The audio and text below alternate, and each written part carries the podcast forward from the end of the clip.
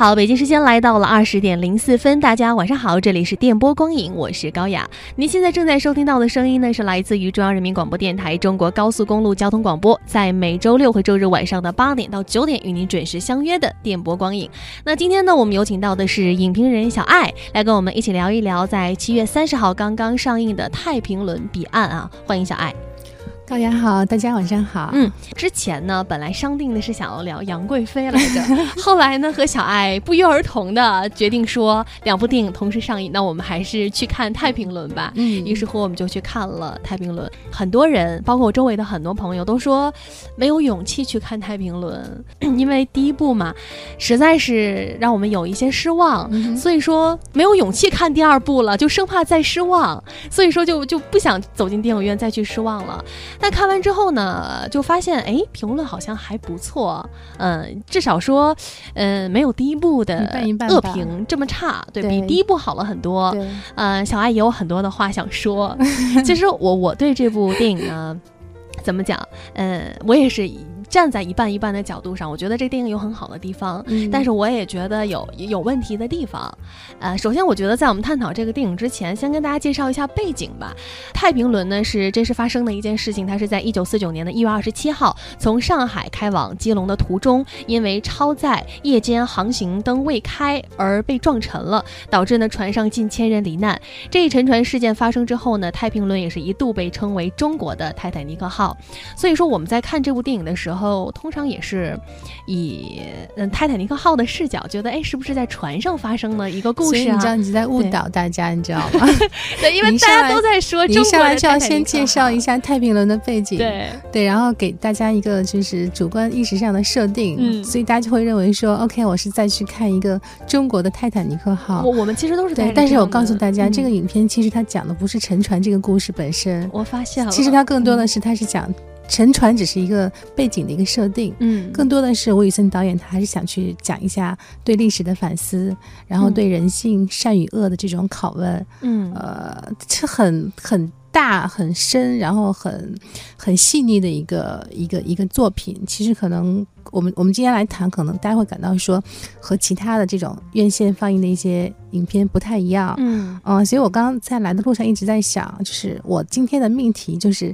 呃，我们其实都欠吴宇森一张电影票。嗯，我一直在想为什么会欠，我觉得可能是因为我们现在这个时代比较比较浮躁。嗯，大家可能没有耐心，就是真的静下心来细细的去品一部电影。嗯嗯嗯，这部电影如果说咱们还是来打个分吧，如果说十分的话，小艾觉得这部电影能打到多少分？我打七分，打七分。嗯，那如果以这个评分的话，之前小艾看过《路人甲》，《路人甲》能打多少分？我上次打过吧，应该是也是六七六分吧，嗯，六分。也就是说，你觉得《太平轮》还是很很不错的。嗯，我觉得《彼岸》，嗯，因为还有上一部哈，就是我觉得《彼岸》它首先它不是一个特别完美的作品，嗯，特别是因为它为了去和前一部有一个最基本的。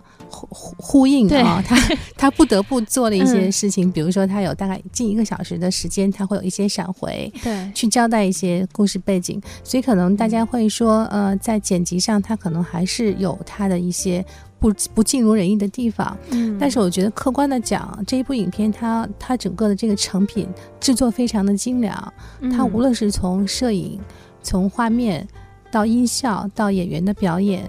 到导演讲故事的功力，他都是可圈可点，都是一流的，都是上乘的。嗯，所以基于这些原因，所以打打到了七分啊。对，所以他其实他不管放到什么样的一个背景，什么样的一个。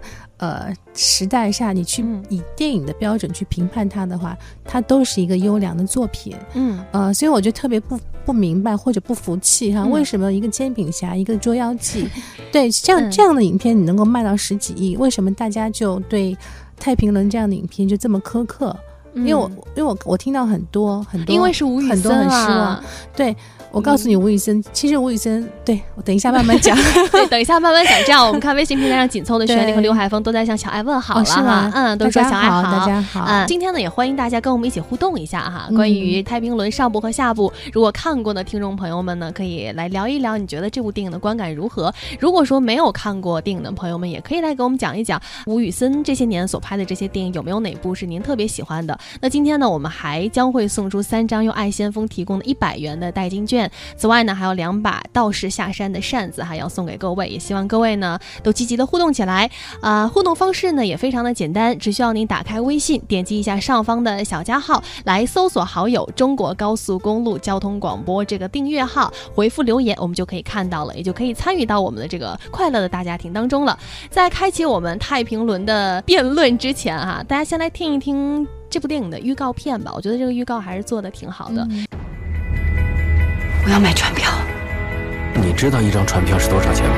昨天四十七万，今天六十五万五千，明天还会涨。我不知道等我睡遍了全上海所有的男人，是不是足够可以买张船票。我马上要给学妹快一起，我好机会。我不走，我不想再逃。跟着李黎江营的部队去云南。吴院长，我太太跟孩子喊着我过去吃团圆饭。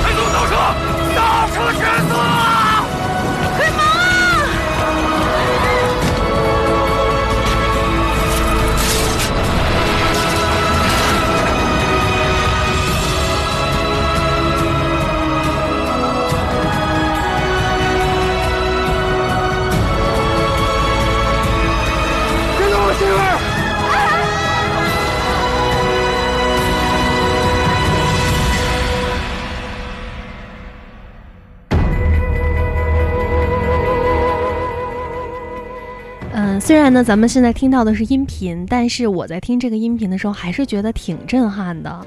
嗯，震撼我的还不只是说他的大场面，还有他很多的台词，就是特别感动我。包括刚才在预告片里面，大家听到有一个佟大为用东北腔说的那个“别动我媳妇儿”，他说了好多次在电影当中。哎，我当时就特感动，就是可能有些时候最朴实无华的东西是特别能吸引你的。看微信平台上隐形的翅膀，他是这么说的：“他说泰坦尼克号和太平轮不在一个。”档次上，他说泰坦尼克号呢只是纯粹的一对男女的爱情。他说太平轮呢是不一样的，着重描绘了当时的时代的背景，更有家国的情怀，更有史诗片的感觉。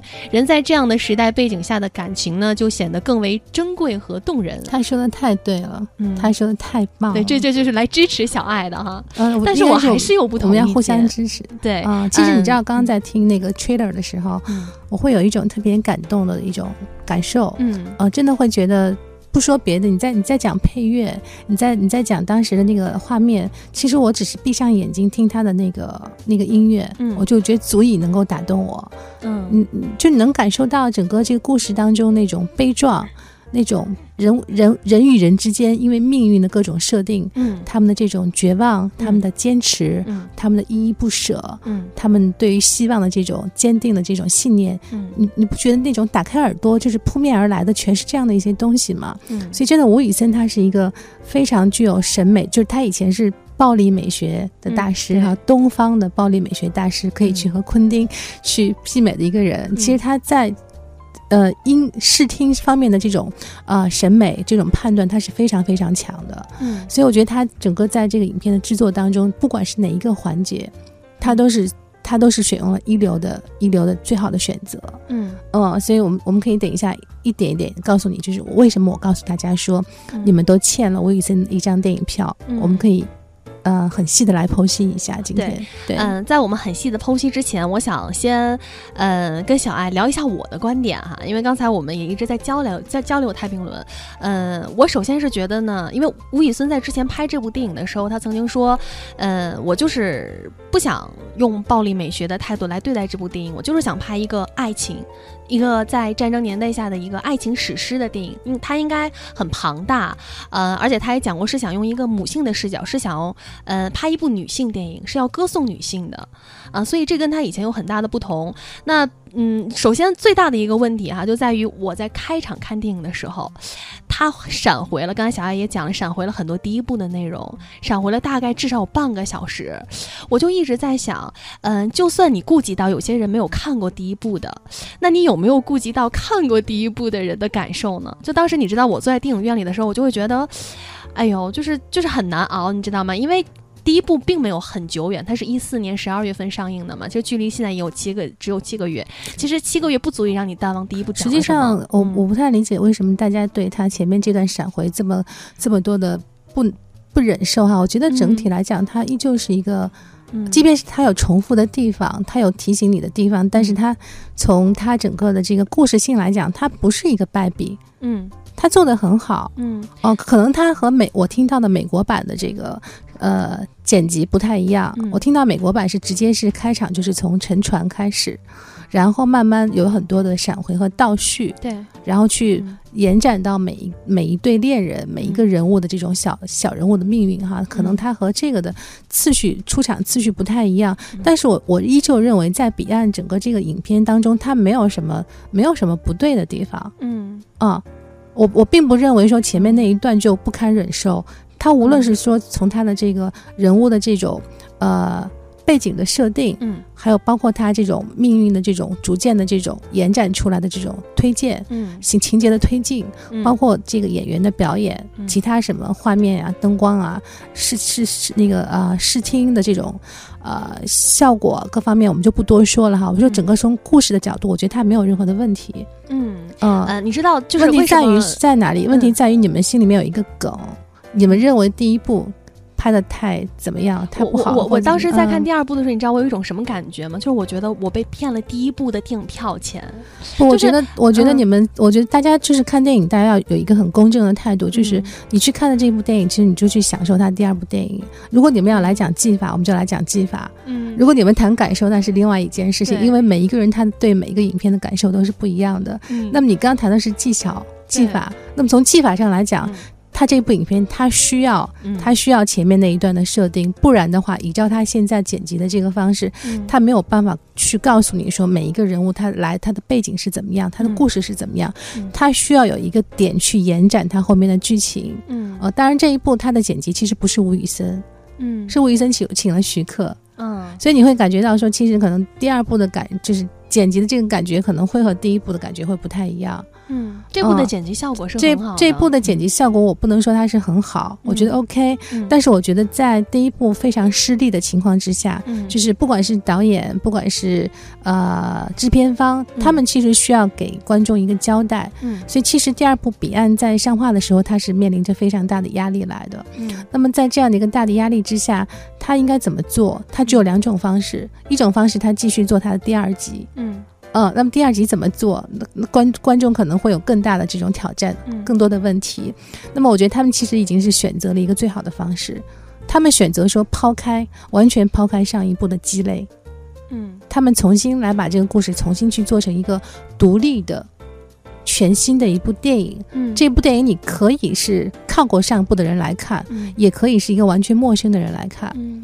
那么你作为一部独立的电影，你来看它，其实你你会，你你可以从它整个的这个呃布局、整个的结构、嗯，整个的叙事上，你可以去了解说他想说什么。你刚讲特别对，吴宇森他在八六年那个开创了暴力美学，就是当时的英雄本色。那之后，其实他不管是喋血双雄啊，不管是其他的呃这些就是黑帮片也好，他其实一直是在走同样的一个路子。那么他想去做转变，他是从呃去好莱坞拍了《断剑》之后，他想去尝试一下古装片，他拍了《赤壁》。嗯，但《赤壁》是一个败笔，《赤壁》是失败的。嗯，《赤壁》也是，《赤壁》是失败的。嗯，然后他现在回来说，其实他想做的是一个。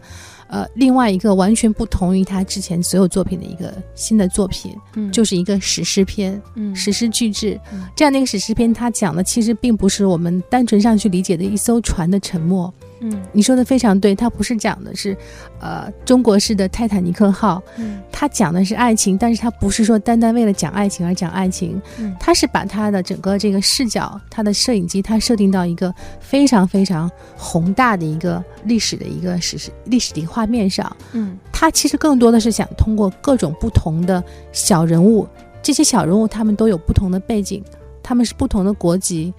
对吧？不同的背景，不同的故事，不同的文化，不同的期待，嗯，不同的绝望。但是他是想通过所有这些人的这些小故事，他是让大家去，我们去直面，去反思一下国共内战的时候那一段历史究竟是什么。嗯，然后他希望你说你要去想一想人性当中的很多很多的本本质的东西，比如说善的、恶的，嗯，然后呃坚坚持的、绝望的。坚守的、温暖的、冰冷的，他很多很多人性当中的东西，他他他是希望说通过他这这样一个非常厚重的故事，嗯，给大家带来一种反思。所以我觉得，如果说他有一个败笔的话，我觉得他是败给了这个时代，因为这个时代是一个非常喧嚣、非常非常快餐式的一个时代。现在的年轻人，我觉得大家可能更喜欢是简单直白的故事、简单直白的爱情、简单粗暴的道理。冰冰崩崩的打斗，可能大家没有时间去说。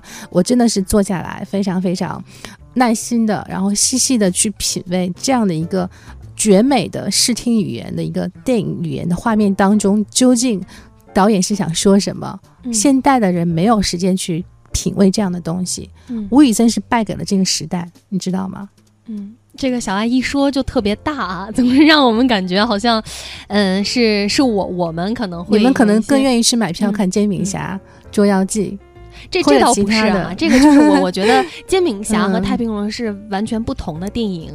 嗯，我我并不是想说这个《煎饼侠》它到底好不好，因为它走的戏路就是不一样的。它本身可能就是一个小成本的电影，而且之前也提到了，我们投资可能就不是特别的大。像《太平轮》这种大制作，而且又是吴宇森导演的，它又有上下部，本来我们的期待就是很大的。当然，我我刚才一直在讲的是，我确实觉得《太平轮》拍的很很好，尤其它的第二部。当然，我们就不提它的第一部。包括当时他在拍这个电影的时候，有演员，很多演员都不知道他是要分上下两部的，因为当时他们是一起拍的嘛。这不是他要分的。嗯，对。后来不是说是因为他想弄四个小时，院线不同意，说你这个时间太长了。我觉得是这样，就是说，其实，呃，这个影片就是从最开始计划到中间的很多搁浅，包括吴宇森导演他也个人生病，对吧？他也是，因为他不是从零八年就想。其实这个影片他从一开始他是经历了很多很多的波折。那我现在来，我觉得我还是不太想谈这种其他的一些。外围的东西，对，去谈票房，去谈排片。我觉得作为我来说，我还是一个电影爱好者。我每次来都这么说，对。所以我们就讲，我们来就是来说电影本身，嗯，我们不去说其他的。那我觉得说电影本身，我们去。不去考虑上一部，所以就是大家一定就是你，如果真的是带着上一步的有色眼镜来的，那咱就没法愉快的聊天了，因为我也不喜欢上一部。上一部出来之后，我写了一个特别特别狠的影评，我把它给批了一顿。嗯，那我们我们客观来讲，就是看这一部，这一部我觉得它，我为什么说它好？有三点，第一点。它整个的制作非常的精良，我刚刚已经说过了。嗯，这个精良指的是它在每一个环节，它都是现在中国电影的这个制作工业上第一流的水准。嗯，无论是它的画面，无论是它的剪辑，无论是它的音配乐，嗯，无论是其他的演员的表演，包括他沉船的那几场戏，它的特效，嗯。他那一场，他特效的团队完全是用的是泰坦尼克号的那个团队，所以他整个的制作水平，他绝对是一流的上乘的。这一点你们对这个不这个对吧？无需质疑，对，无需质疑，这是第一点最基本的。但是你知道吗？第二点，他嗯。我打断一下哈，就是针对你刚才说的这个特效非常精良的这一点，呃，我也觉得这部电影它的画面非常美，就是包括待会儿我们可能会聊到很多画面，其实很触动我，就是不需要任何台词，单单是画面摆在那里，我觉得每一帧都可以单独成一个画面，画面真的是很震撼。但是我就是感觉，尤其是沉船的那一段哈，我觉得也，它虽然沉船是一件很残酷的事情，但是它拍的很美，就是我不知道为什么，就是当时就给了我在电影院里，至少我觉得在那一段里，我觉得是很享受它的特效。和它所要表达的人的感情，在那一段时间的挣扎感的，还有人的善恶，在这么说，你就是还没有 get 我的意思。我要说 二三点之后，你就明白我要说什么。对。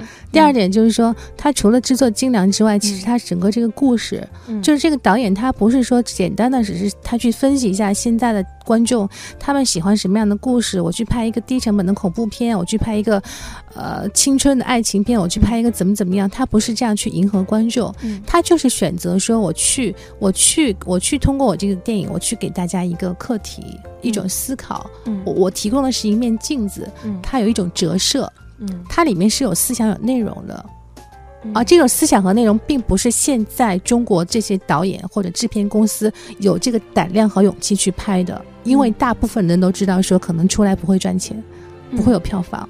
嗯，因为现在的观众没有那么安静，嗯，很浮躁，这个市场是已经被资本绑架了。嗯，吴宇森是现在为数不多的能够敢于坚持以拍好电影为底线的一个导演。嗯，这是第二点。嗯。第三点是，他在上一部如此不堪的状况之下，他找到了他继续下去的一个出路。嗯，这个出路是一种勇气，就是他，我刚刚也讲过，他抛弃了第一部。嗯，他把它重新做了，重新的剪辑，重新的这种编整。嗯，这个故事出来之后，你不用去想说，我我之前很多画面是看过了，没关系，这是一个新的影片。嗯。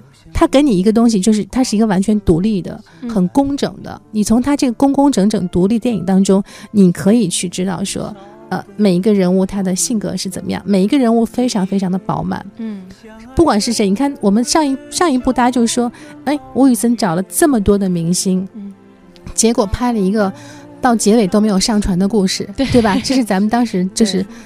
诟病他的最大的一点，出现了几秒钟，出现了几秒钟，觉得很浪费。对，但是到了第二集，所有演员的表演，嗯，都是可圈可点。